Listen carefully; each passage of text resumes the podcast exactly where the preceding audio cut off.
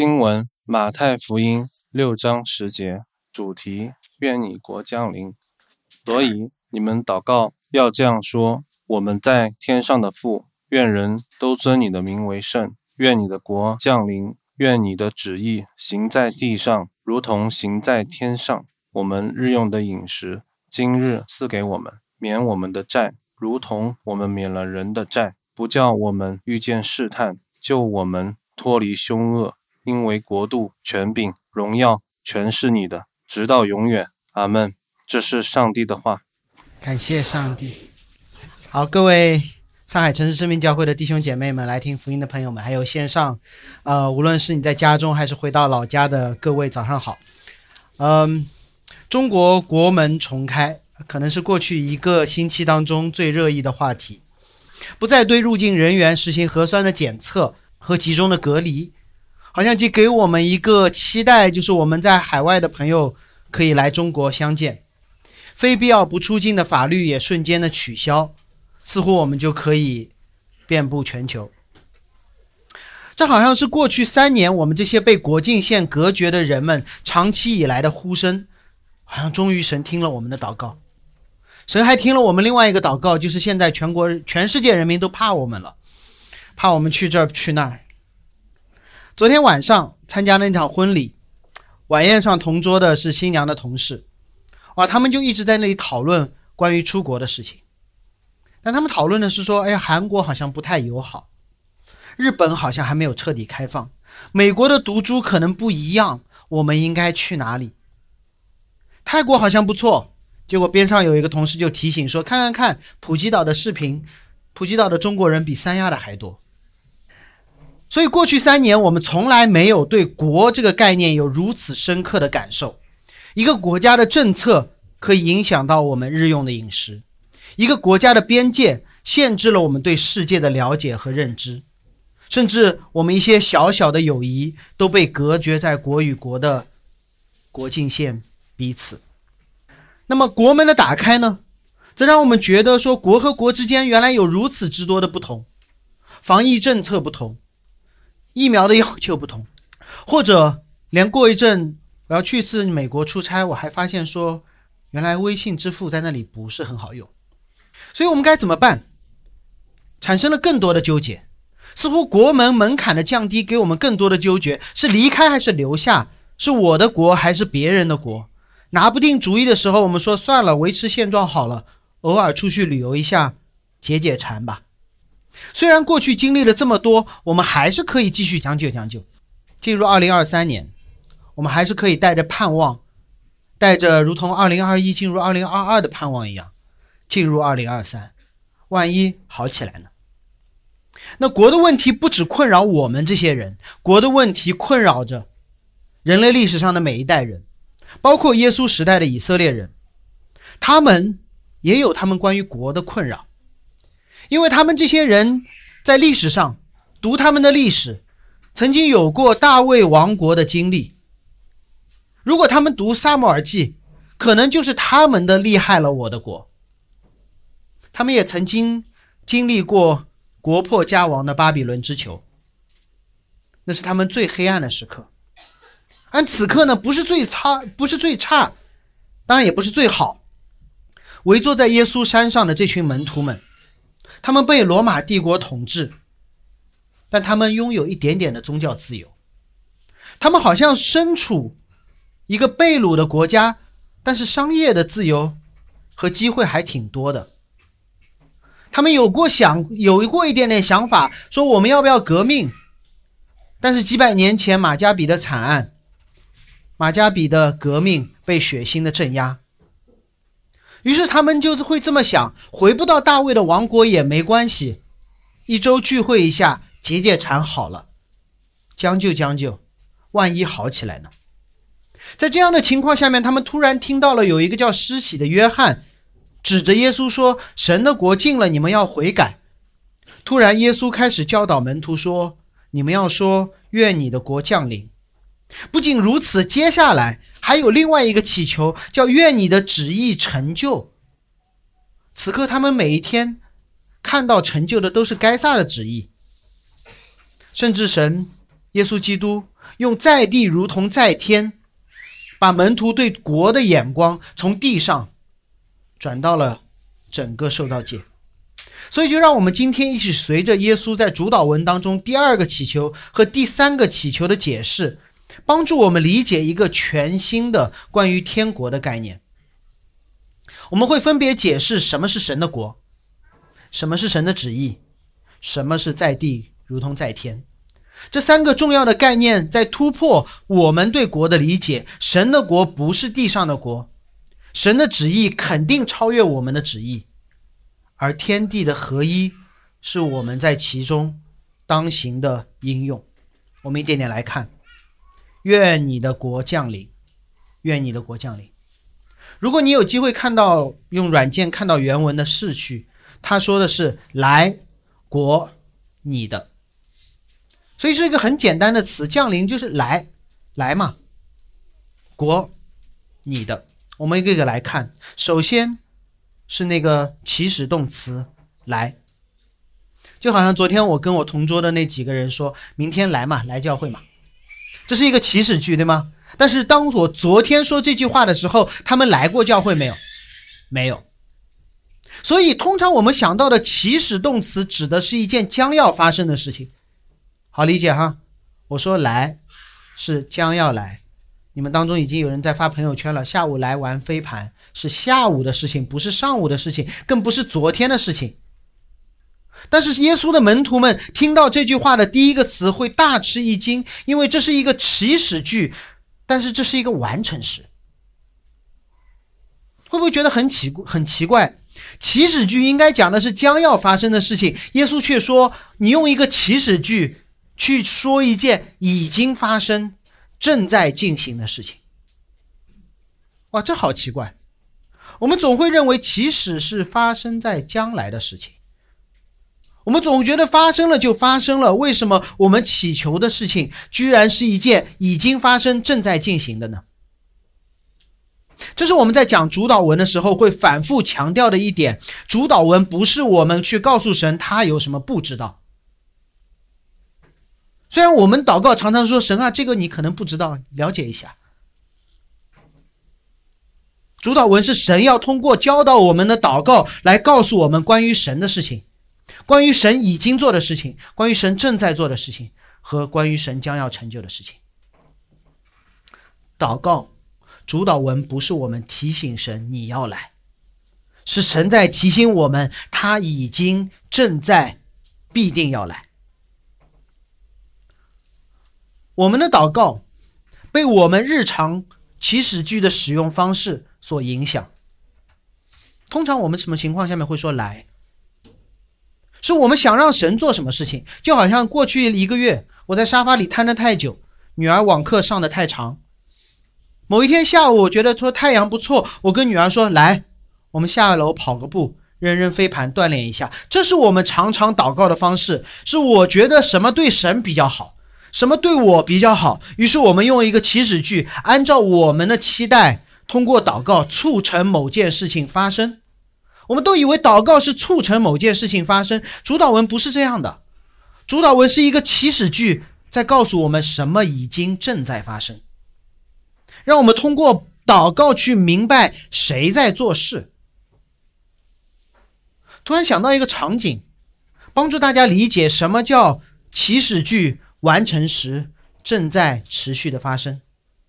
这个时态是在帮助我们理解祷告者和祷告的对象之间的关系。我再说一遍，这不是帮助我们帮助神去去帮助神知道他不知道的事情，去做神没有做的事情。这个祷告让我们了解祷告的人是谁，祷告的对象是谁。我是一个体育爱好者，所以奥运会肯定要看。但是看奥运会的时候呢，你不一定关注我的国，你关注所有的国。我会看在电视机前看男子一百米或二百米的比赛。如果你看过最近的一百米或二百米的比赛，你会知道一个事实，就是所有参赛者他们的目标叫得第二。他们的目标叫得第二，为什么？因为有一位牙买加的选手博尔特，他永远得第一。然后解说会这么说：博尔特在第三道，枪声响起。如果你是一个真的粉丝，听我说，你真的粉丝，你真的了解他，你真的喜欢田径运动，你会说博尔特加油，博尔特冠军，博尔特三十米冲刺，对吗？然后你会看到枪声响了之后，博尔特一路领先，在终点冲线的时候，他会干另外一件很特别的事，他会回头看一下第二名，差我多远，所以伤害性不大，侮辱性很强，然后他就得了冠军。仔细想一下，刚才我描述的这个场面，枪声响起的时候，博尔特已经夺冠了。甚至当他们站在跑道上的时候，其他人说：“亚军，亚军，一定要得亚军，因为他肯定得冠军，胜券在握。”而在电视机前加油的我们，不是告诉博尔特你要怎么得冠军，不是告诉他说你要努力的摆臂，最后三十米冲刺。博尔特，如果你知道你这么说，他会说啥？你在教我做事，所以当我们喊加油的时候，不会改变他努力的程度，不会改变他的技术动作，甚至不会改变他已经起跑必定夺得的那个冠军。但是我们的加油表明了我们和他的关系，我们是粉丝，我们是以某种敬拜的方式参与在这场比赛当中。所以，当耶稣用让门徒们用一个完成时、一个起始句祷告“愿你的国降临”的时候，差不多就是你在喊加油，你在说冲刺，不是让门徒教天父做事，而是让门徒知道天父的事、天父的国度已经开始降临，天父的国度必将持续降临，而这件事情一定成就。你们不是这件事情的发起人。你们只是应邀参与，用祷告的方式做拉拉队。所以神的国已经来了。神的国怎么来的？允许我帮助大家理解圣经当中“国”的概念。因为今天当我们说到“国”的时候，想到的是中国、美国、德国、法国。可能你想到中国的时候，你想到的是那个雄鸡一般的地图，九百六十万平方公里，一点都不能少。当我们说到国门重开的时候，我们想到的是边检、是海关、是国境线。这是现代主权国家的概念赋予了我们对国的理解，但圣经并不是如此。圣经里面提及国的时候，讲的不是地理的概念，而是一个王的概念。其实很好理解，希伯来文和英文这点挺像的，就是“国”这个词，它的词根是“王”，所以你们英文知道一点，国王国家是什么？Kingdom，那它的词根是什么？King 嘛，对吧？你看都懂。所以在旧约当中，当人描述一个国的时候，他不是说这个国有多大，不是说它的 GDP 有多好，而是说某某某做王的时候。那人怎么知道这个国好坏如何呢？是说某某某做王的时候，他行耶和华眼中看为恶或看为好的事。一个国家国民的信仰、生活、死活受谁的影响？受那个国的影响，受一国之君的影响。所以，当我们去思考这个国的概念的时候，当施洗约翰开始预备耶稣的道路。他说：“他没有说耶稣来了，他说天国近了。当耶稣开始他的事工的时候，他传天国的道，不是说我来救你们了。他说天国近了。天国不是天兵天将、天使天军兵临城下要攻占罗马，天国近了，是天上的那位王走进了这个世界。”所以，施洗约翰指着耶稣，耶稣指着自己说：“天国近了。”他在宣告自己是谁。他是一个全新国度的建造者，他是一个王。我再举一个例子，加深大家对一个国度，我们现在认为的一个空间、地理的概念和一个人的理解。这两者其实我们今天都会画上画上等号，或者是建立一个强联系。假如今天中午啊，我们聚会结束，下楼吃饭，你们可能会看到楼下有一个红白相间的招牌，然后上面呢有一个白胡子老爷爷，戴着一个黑框眼镜，然后你会指着那个老头说什么？对，肯德基，对吗？这个老头会说什么？老头说：“我叫山德士上校。”所以你指着一个人，管他叫一个快餐连锁，为什么？因为山德士上校是这个遍满全球的快餐连锁的创造者。如果他还活着，他说了算。所以我们今天也是这么做的。我们指着那个老头说：“肯德基，我们去吃饭。”施洗约翰指着耶稣说：“天国近了。”耶稣指着自己说：“天国近了。”天国不是因为我们的祷告降临的，天国是随着耶稣基督的道成肉身而进入我们中间的。而我们的祷告表明出我们对这件已经发生、正在进行、必定完全的事情产生的敬拜和确信。这个国度是关于一个人，这是一个国度，这个国度是你，是你的。我刚才说了，降临。是一件已经发生、正在进行、必将成就的事情。这是一个国度，是关于一个人的，而这个国度同时也是你的。直接的上下文告诉我们说，这个国度是我们在天上的父的。这是什么意思？这意思是说，这就是一个在天上的父的国度，不是在地上的法老或该撒的国度。是那个在天上的父所启示的国度，不是在地上该撒所建立的帝国。这就必须从以色列人对“国”的这个词，他们如何理解的开始说起。你们有人知道“国”这个词，就单看这个词，第一次在圣经当中是哪里出现吗？“国”的这个词首先出现的时候，就已经是一个复数了，而且出现的那个场合。并不美好。在创世纪第十章和十一章，摩西在描述原本的挪亚一家，同一族类，他们因为巴别的咒诅，语言变乱，高举自己的名，使得他们分开居住，各随各的方言，宗族立国。那国一次第一次的出现，就是一个复数来的。如果你听过我们之前创世纪的讲道，或者路德记的讲道，你会知道在旧约当中。旧约的作者会暗示这个时代是好或不好，正面或是负面，他会用家谱的方式，他会用家谱的方式。每一次当我们看到一个树状的家谱，我们就会看到一个泡沫般的生养众多，然后乱糟糟的。这是从巴别开始的，甚至是从该隐那个家谱就开始的。而当我们看到一个单线的一个生一个一个儿子又一个儿子的家谱的时候，我们会想到的是那个鹰燕那那单数的女人的后裔实行拯救的期待。所以，当国或者是众多的国各随各邦这个词出现的时候，其实是在一个树状的挪亚的儿子们的家谱当中。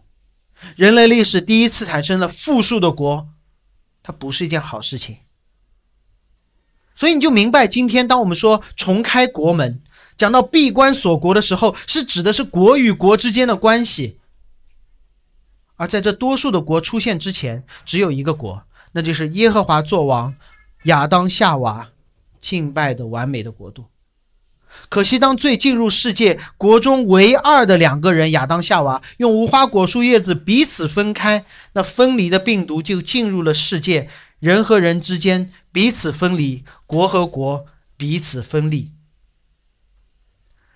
曾经有一位呃社会学家说，当你拿到一本护照的时候，代表你的国籍，代表你的身份，同时也代表你哪里去不了，哪里去不了。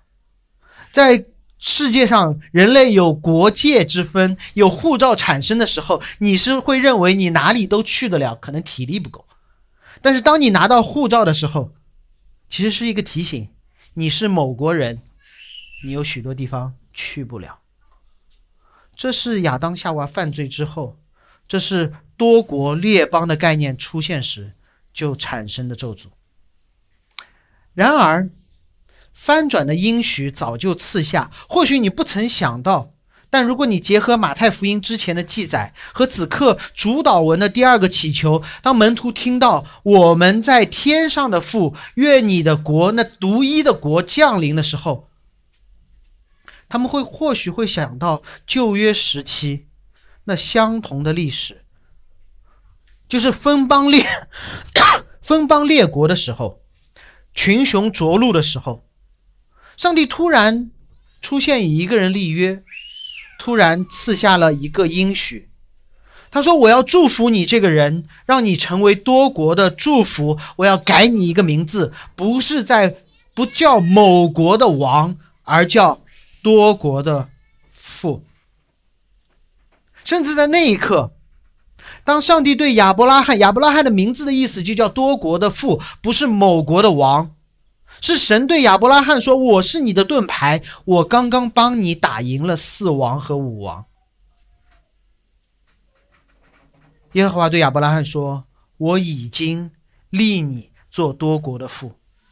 当你击败，当你不认识我，当你击败四王五王的时候，我已经开始了我在你身上的工作。我要立一个多国的父，不是立一个强国。”而是立一个在多国之上的那位父，这件事情在亚伯拉罕遇见神之前已经开始，正在进行，必定成就。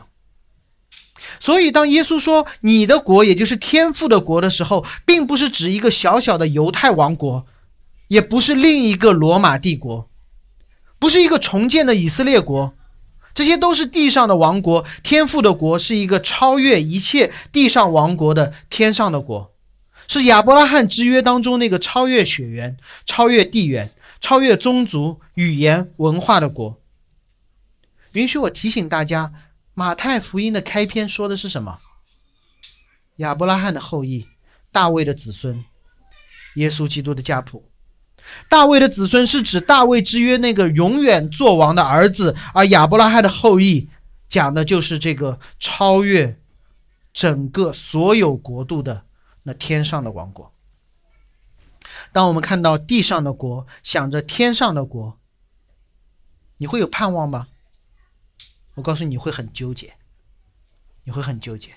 你想着天上的王国这么好，然后翻开手机看看自己所经历的，就是这么糟。好在，好在圣经里面没有让我们看到一个一个完美的世界，而是让我们看到一些。有着同样挣扎和纠结的信徒，甚至连第一个说出，你们不知道哈，第一个说出神的国近了，天国近了的不是耶稣，是施洗约翰。甚至连施洗约翰都不例外，面对这样的撕裂和挣扎，他一边说着天国近了，但他被地上的这个王国关在死牢的时候，他开始想了，他派他的门徒去问耶稣一件事。他说：“那将要来的是你吗？还是我要等别人？”当耶稣进入这场混战之中的时候，施洗约翰在问：“你是另外一个能打的同学吗？还是班主任？”让我们设身处地的共情一下施洗约翰，他明明知道天国近了的事实，他却被地上的王国判了死刑。在这两个国度的张力当中，他问了一个最重要的问题：他没有问怎么越狱，他没有问怎么能够不死，他问耶稣是不是你，或者他准确的在问耶稣说是不是你带来天国的那一个？因为如果耶稣是天国的王，他就不用越狱，因为连监狱都是天国王的掌权之下。如果耶稣是天国的王，他都不用怕死，因为连生命气息。都在那个天国之下，他就根本不用害怕罗马帝国，因为罗马帝国都在天国之中。天国和罗马帝国不是两者相争，而是从来都是天国在管理罗马。所以，如果耶稣真的是那位将要来的，那施洗约翰根本不用害怕监狱，根本不用害怕死亡，根本不用害怕他所在的罗马帝国。而耶稣的回答也很特别，他没有回答是或不是。耶稣怎么说的？耶稣对他们那些门徒说：“把所听见的、所看见的告诉约翰，就是瞎子看见，瘸子行走，当大麻风的洁净，聋子听见，死人复活，穷人有福音传给他们。”耶稣说什么？耶稣说：“已经开始了。”耶稣说：“已经开始了，不是我要将来为你做一件什么事情，是我已经开始了天国的降临。”愿你的国降临，这样的祷告是施洗约翰在狱中应该做的祷告。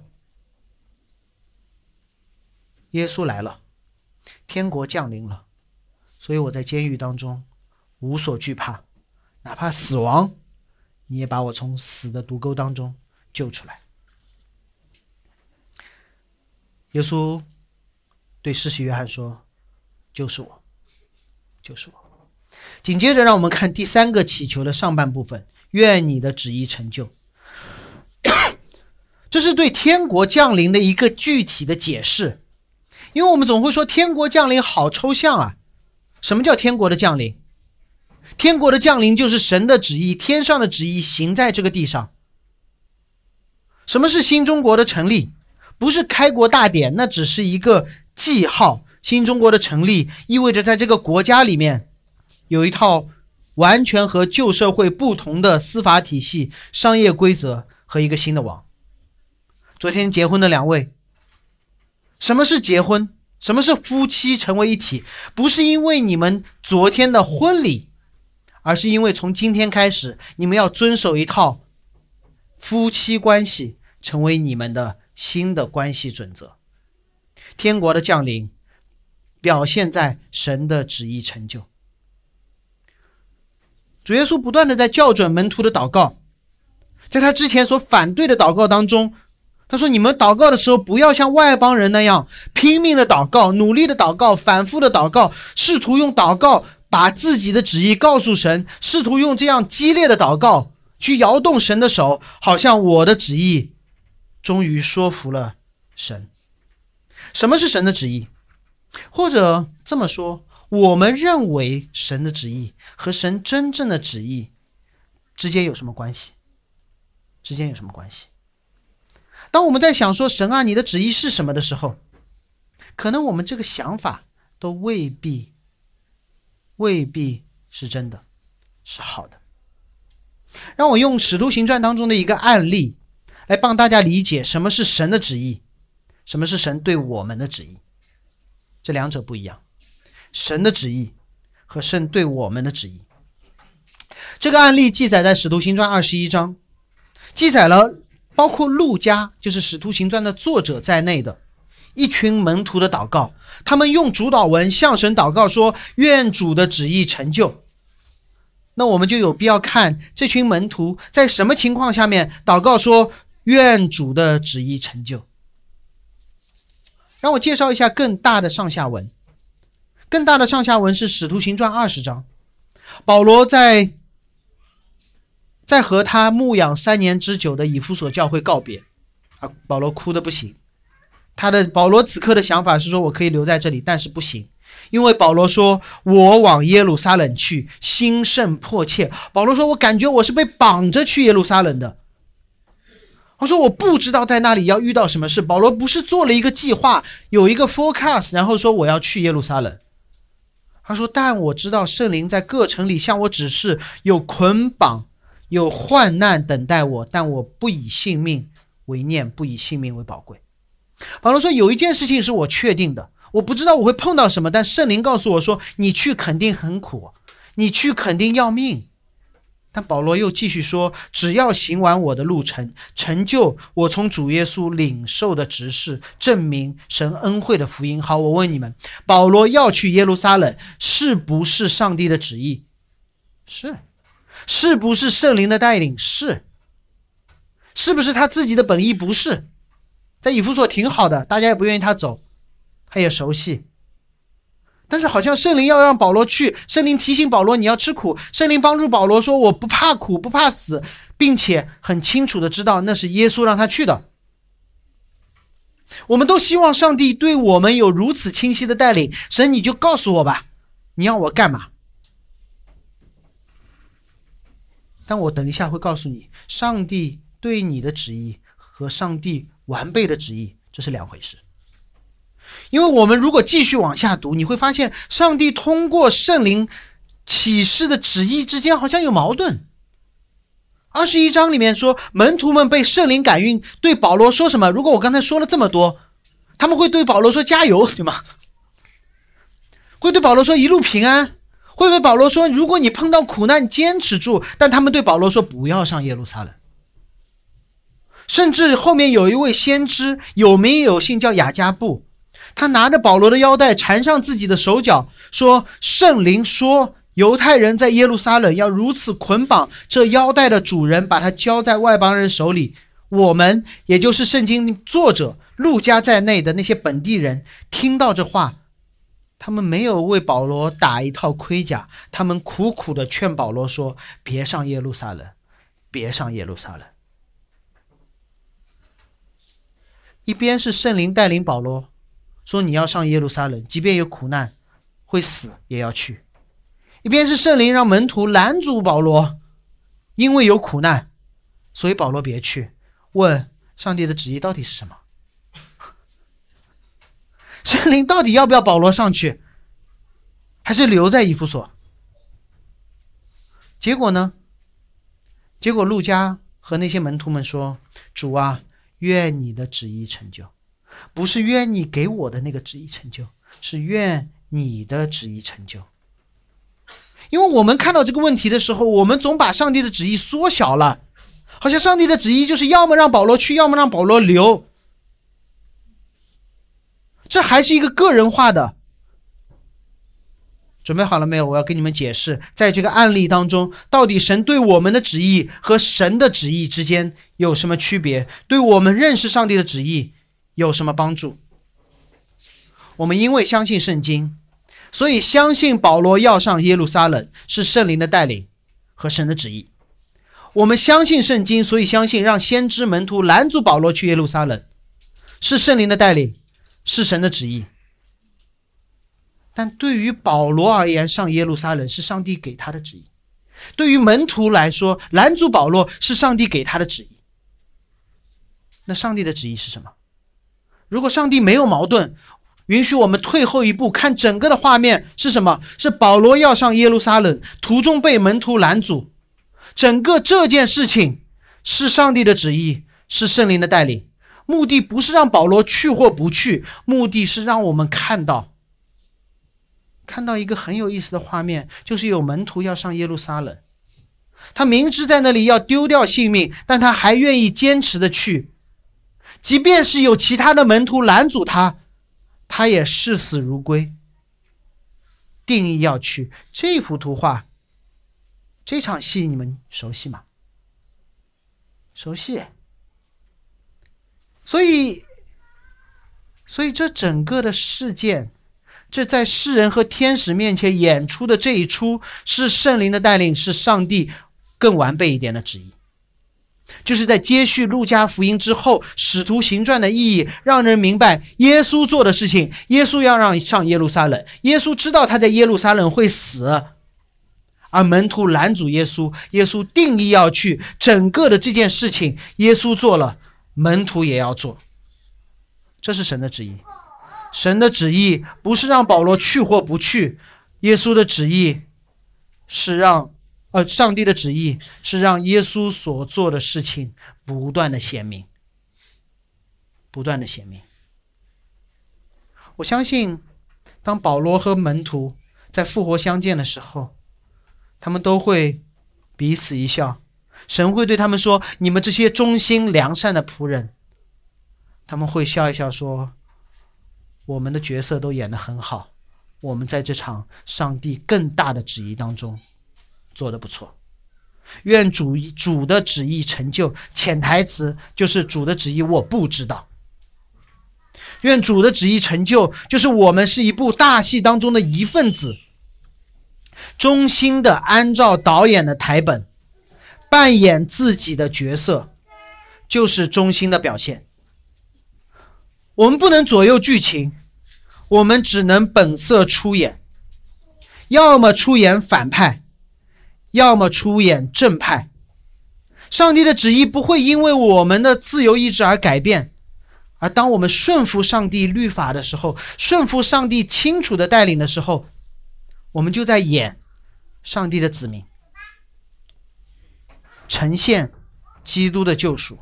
当我们试图做编剧，试图说神啊，这是我的旨意，求你，求你实现我的旨意的吧，这叫什么？这叫做演员改剧情。你在演亚当夏娃犯罪的样式。所以最后门徒说：“愿你的旨意成就。”这是一个一定成就的祷告，而差别在于，我们是按照上帝的律法演他的子民呢？还是按照我们的意思演反派。愿主的旨意成就，不仅是门徒拿来做的祷告，也曾被耶稣拿来做祷告。在克西马尼园，耶稣一次、两次、三次做出了这样的祷告。耶稣说：“我父啊！”所以记得吗？上周说过了，犹太人不会用我父啊，耶稣会。他说：“我父啊！”尚若可行，求你叫这杯离开我。然而不要照我的意思，只要照你的意思。按照耶稣自己的人性，不是喝这杯，但是按照主的旨意。耶稣说：“若这杯，这杯若不能离开我，必要我喝。愿你的旨意成全。”所以，当我们去做这样的一个祷告，“愿你的旨意成全”的时候，这是一个非常危险的祷告。因为意味着我们的旨意一定不成全。如果你的旨意和上帝的旨意成全一样了，那要么说明你的顺服，要么说明某种巧合。愿你的成旨意成全是一个救赎者的祷告，意味着天国的降临向前又迈了一步。之前耶稣告诉施洗约翰的是关于他的医治，瞎眼看见，瘸子行走。是他的神迹，是他的恩典。而此刻，耶稣说：“面对上帝的悲的时候，耶稣说：‘愿你的旨意成就。’圣经中的杯不是我们昨天婚宴上面干的杯，代表的不是喜庆和欢乐。圣经中的杯代表着审判。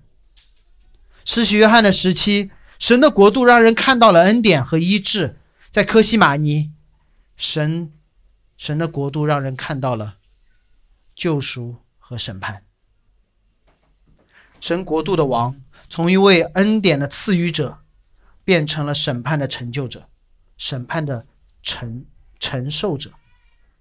神的国度进一步向前推进。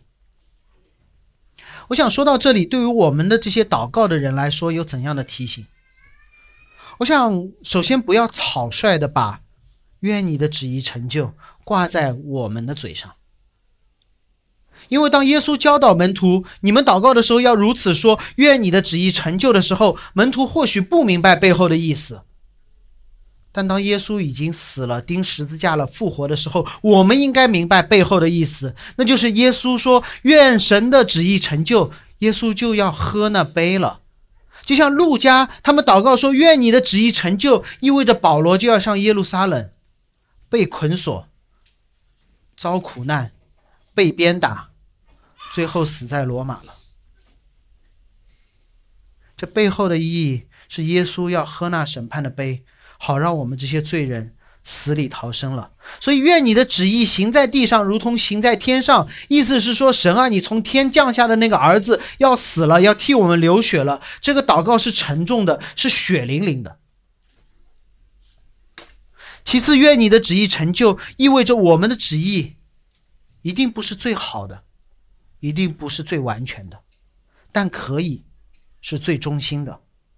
按照上帝显明的旨意，按照我们有限的认知，我们可以做出一些决定，甚至，甚至当我们在看到上帝更完备的旨意的时候，就像保罗、路加看到更完整的画面的时候，他们会惊讶，他们会赞叹，他们会敬拜。来之间教会久一点。熟我的人会知道，我是个漫威粉。漫威粉不仅仅是看漫威的电影，还会看他怎么拍电影，这叫铁粉。你知道漫威这个电影的体系，他们最害怕的是什么吗？他们每天都要避免的是什么吗？叫剧透，就是观影之前人提前知道了会发生什么事情。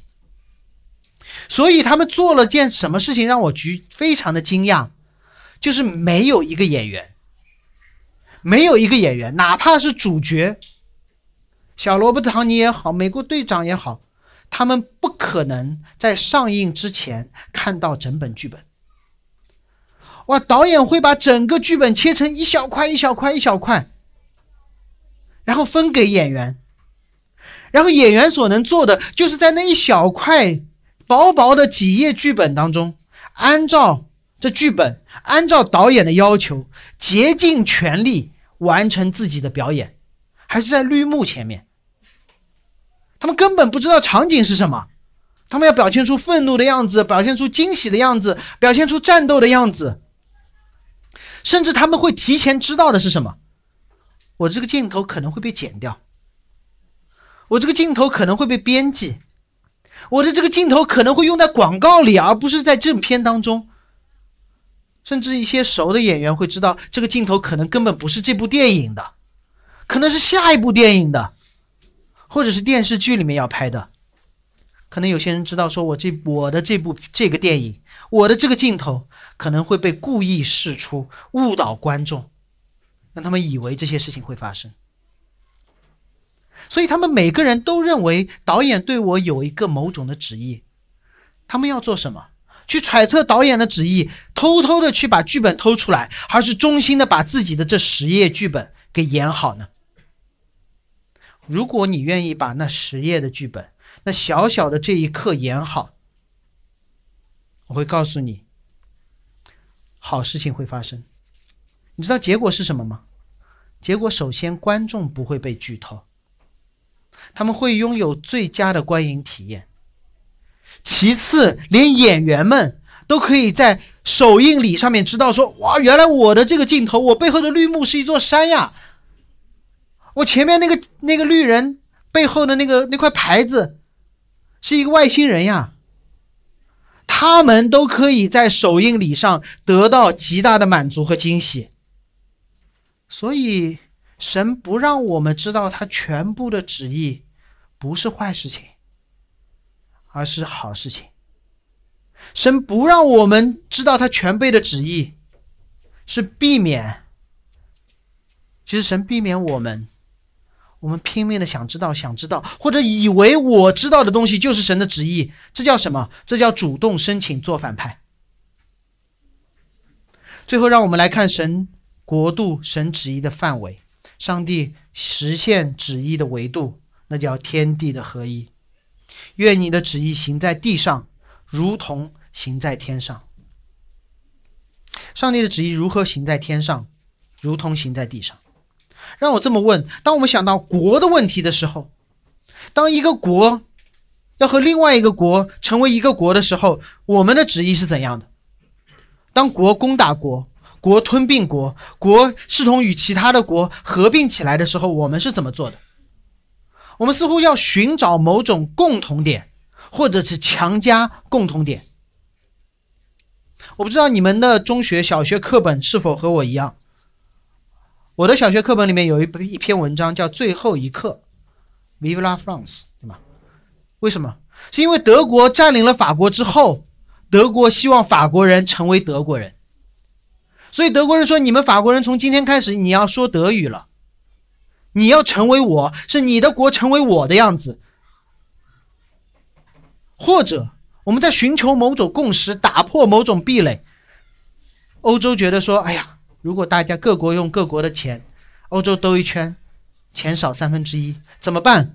我们欧盟统一货币，希望解决经济问题，成为一个更大的国，那好像也没有那么想象当中的好。要不英国为什么还要跑？或者英国有一半人想跑？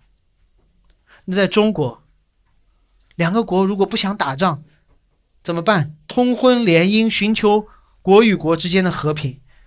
人类历史几千年都希望寻找某种共识，要么你成为我的样子，要么我们成为某种样子，要么我们找到一点点的共识，来解决国与国之间的矛盾。然而，主导文却给我们不一样的视角。第一，你地上的国确实要成为天上国的样子，但天上的国并不是人人都一样的。天上的旨意是什么？允许我用基督教的核心教义，也最不愿意提及，因为非常难的那个词，叫三位一体。天上国度的旨意是父子圣灵，他们不同的位格，却同样是神，他们彼此服侍，彼此相爱，彼此围绕，却彼此不同。所以，当耶稣教导门徒祷告，愿你的旨意行在地上，如同行在天上的时候。不是在说你们中国人要成为美国人，你们上海人要成为耶路撒冷人。耶稣要把各国、各族、各民、各方的人保留他们的不同，却带入同一个国度。我很喜欢的作者 C.S. 路易斯，他有一本书，名字叫不知道为什么中文翻成《开往天堂的巴士》，也挺好的，《开往天堂的巴士》在地如同在天，英文叫叫《The Great Divorce》，天渊之别。有很大的差别，但是有一个巴士从地上开到天上。路易斯在这里说：“他说，生命不像一条河流，更像一棵树。河流会流向和它一样的地方，变成一更多的一致性；而树它不断的成长的时候，我们会看到枝繁叶茂，它是一体，但它有各种不一样的呈现。”允许我用 C.S. 路易斯这段对于河流和树的意象来看教会，就是地上的教会。我们这群人，当我们说神啊，我愿意成为你国的子民的时候，那教会应该是怎样的？可能我们会看到有一些教会汇聚着有共同背景、一样文化、相同目标的河流，最后成为一个整体，不分彼此，原本的差异也渐渐变得同质。但有些教会，它可能会长成一棵树，在不断的成长过程当中，不同的单个部门部分拿出来都不一样，叶子是绿的，树枝是褐色的，有粗壮的树干，也有沉甸甸的果实，偏偏却连成一个整体，显出不同，但合二为一。可能你对教会有不同的偏好。但我绝对相信，那个像树一样的教会更反映那天上三位一体的样式。这树一样的教会更反映“愿你的旨意行在地上，如同行在天上的”祷告。那是不是耶稣教完这个祷告就好了？门徒就开始认真的说：“好，你的旨意成就，我在地上要反映你天国那和而不同的样子。”圣经告诉我们没有，所以。我们可以期待耶稣不断的去校准我们祷告的样式。你知道吗？门徒有多糟？门徒不是我们的榜样，但门徒是我们的境界。门徒，门徒在耶稣走之前的最后一个祷告，你知道是什么吗？门徒在耶稣升天之前最后一个祷告是什么吗？他们聚集的时候，门徒问耶稣说：“主啊。”你复兴以色列国就在这时候吗？这是门徒们对耶稣的最后一个祷告，多半也是我们基督徒今天的祷告。那我们就来看耶稣是如何校准他们的祷告。约翰加尔文说，门徒在这个问题当中暴露的问题不能再多。用今天话来说，门徒说的“主啊，你复兴以色列国就在这时候吗？”除了标点，全都错。首先，他们根本没有搞清楚耶稣对他们、对这个世界的目的是什么，不是让以色列复国，而是让天国降临。你还以为耶稣要做的事情是针对某个民族、国家、地理要做的复兴吗？不是，亚伯拉罕之约是做多国的父。整个路加福音，你去看耶稣做的事情，不止在加利利。还去了撒玛利亚，不止在撒玛利亚，还去了推罗和西顿。在他的家谱当中，有太多因信称义进入家谱的外邦人。结果以色列人还在问：复兴以色列国就在现在吗？其次，他们问了一个时间的问题。他们的问题好像这件事情还没有发生。神啊，快点发生！为什么不马上？你都能复活了，你快点马上搞定这件事情。他们关注的还是眼前或将要发生的一点点的苟且。回顾一下我们的祷告，对比一下他们的祷告。主啊，你能不能帮我搞定这个，搞定那个？实在搞不定，愿你的国降临。好像神的国没有降临，将会降临一样。这叫什么？这叫配角找导演改剧本，主动申请领盒饭。所以，当门徒问了这个愚蠢问题的时候，耶稣明确给了他们答案。耶稣明确给了他们答案。他说：“父凭着自己的权柄锁定的日期，不是你们知道的。你问错了问题，你问了一个你不应该知道的问题。你是一个演员，就不要看整本剧本。但是，面对门徒。”试图修改剧本的询问，耶稣没有说：“你们想什么呢？教我做事，领盒饭去。”没有。耶稣说了一些确定的事情，告诉他们，安慰他们，指导他们。耶稣说：“但圣灵降在你们身上，你们必得着能力，并要在耶路撒冷、犹太全地、撒玛利亚，直到地极，做我的见证。”主耶稣似乎答非所问，但他针对门徒做了所有的回答。时间上、范围上，不是你们做一件新的事情，是你们继续做我已经开始做的事情。我在耶路撒冷，我在犹太全地，我在撒玛利亚，我在推罗西顿做了自己的见证。你们继续去做。耶稣说了一件已经发生的事情，其次耶稣说了一个范围，叫直到地极，从来不是你们眼见的这小小的国度。而是直到地极。我多举一个例子，你们就明白耶稣是如何回答门徒们的问题的。昨天我们全家要参加婚礼，但分头行动。太太一早来教会排练，我和女儿在家，她在网课，我在改稿。我女儿就问我，她不是直接的逐字，但是类似于这样的问题。她说：“爸爸，我们参加婚礼去就在此时吗？”我没有回答她的问题。我说你的课什么时候下课？他说几点几点。过了会儿他就问我说：“爸爸，我们去参加婚礼就在此时吗？”我说：“你先吃午饭。”吃完午饭，他问我说：“爸爸，我们参加婚礼就在此时吗？”我说：“你把碗筷放到厨房，我去洗个澡，马上换换西装。”他继续问：“爸爸，我们参加婚礼就在此时吗？”我说：“快点换衣服。”你觉得我回答他的问题了吗？没有，但我也回答了。这是耶稣回答的方式。就在此时吗？去传福音，做我一直以来已经开始要继续做的事情。门徒问：“现在吗？”耶稣说：“传福音去。”门徒问：“以色列吗？”耶稣说：“直到地极。”耶稣用罗马的方式吗？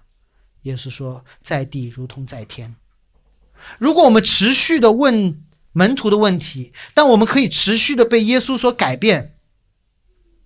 你会知道一件很有意思的事情会发生，就是我们不会改变上帝的旨意，但是我们会改变我们自己和这间教会，一定会让这间教会变得更加的丰富、更加的多元、更加的包容、更加的忠于大使命。我们一起祷告，主啊，求你让这段祷告就是天国降临。你的旨意行在地上，如同行在天上，成为我们的祷告，帮助我们理解，在你里面合而为一，不同却合一的天国，帮助我们确信，我们因耶稣如此的祷告而得救，因耶稣的恩典而让我们成为神国降临的参与者、践行者和敬拜者。我们如此祷告，奉耶稣基督名，阿门。接下来我们是领圣餐，大家知道在颁领圣餐的时候，都会有一些小小的不同的切入点的分享，就看这个圣餐，它其实就是如何的活生生的彰显了我们主耶稣基督的福音。那我们也知道，昨天是我们教会一个大喜事，就是阿川跟 Apple 的婚礼。那我也有感而发，好，这次的主题我们就以婚姻来切入去。来怎么看到我们主耶稣基督的圣餐。那我们也知道很奇妙，圣经里面描述我们跟神的关系也是多方多样的。好，就说不是只有唯一的。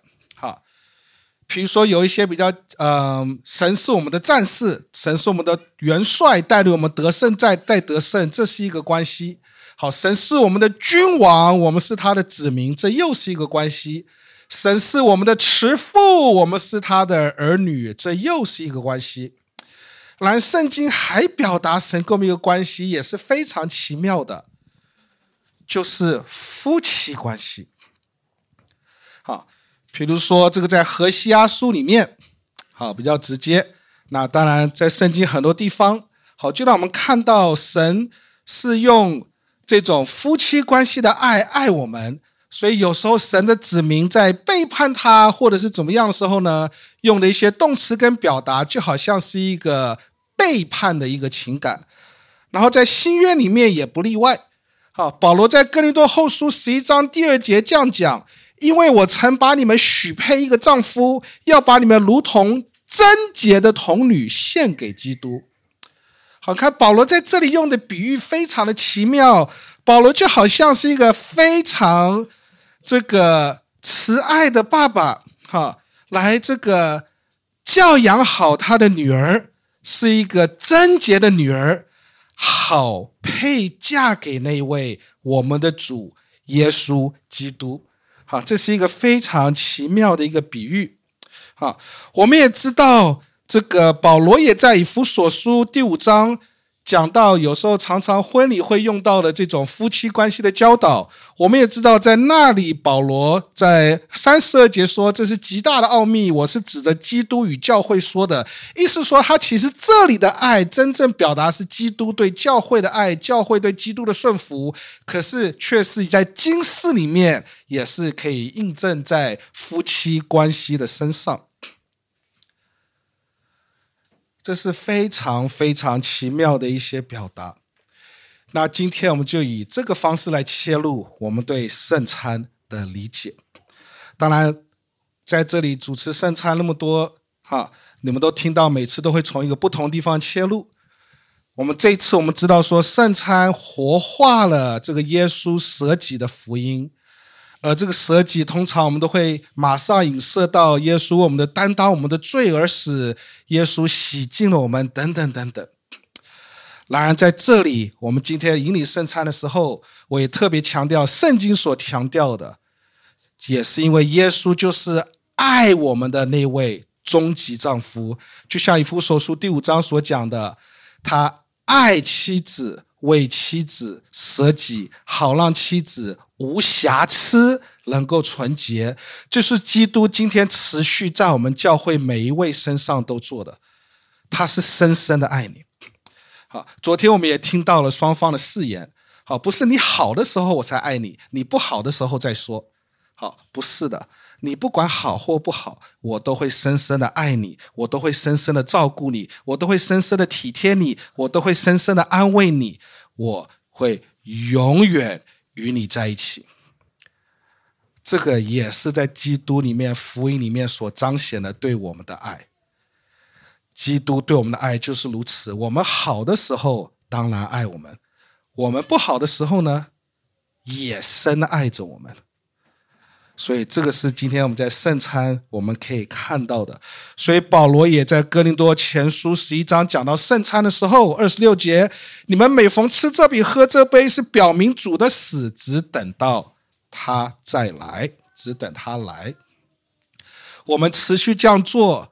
持续的纪念耶稣基督福音，持续的实质上领受他对我们的爱，实质上领受他对我们的救恩。这些之前都讲过了，我就不多说了。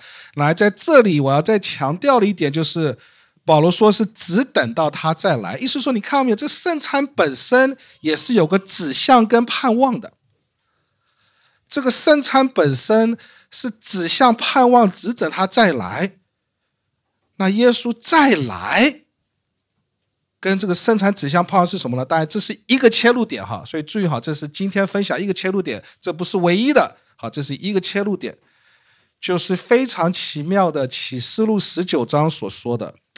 你们要欢喜快乐，将荣耀归给他，因为羔羊婚娶的时候到了，新妇也预备好了，德蒙恩，德穿光明洁白的细麻衣。这细麻衣就是圣徒所行的义。天使吩咐我说：“你要写上，凡被请赴羔羊之婚宴的有福了。”这是神真实的话。知道带来什么时候？非常奇妙。启示录给了一个意象，是耶稣基督的再来，就是他自己的大婚宴。他以羔羊新郎的分身份，来在那个时候终极末世的时候迎娶我们这新娘，教会新娘。所以这是何等的福分，这是何等的爱，这是何等的恩典。没错，我们确实不配，可是因为他的爱，他在十字架上，他今天在圣餐上所彰显他的为我们支离破碎的身体。为我们所流的血，我们成为他的身体，他成为我们天国终极的新郎，我们成为他教会天国的新娘，他会永恒的这样子爱我们。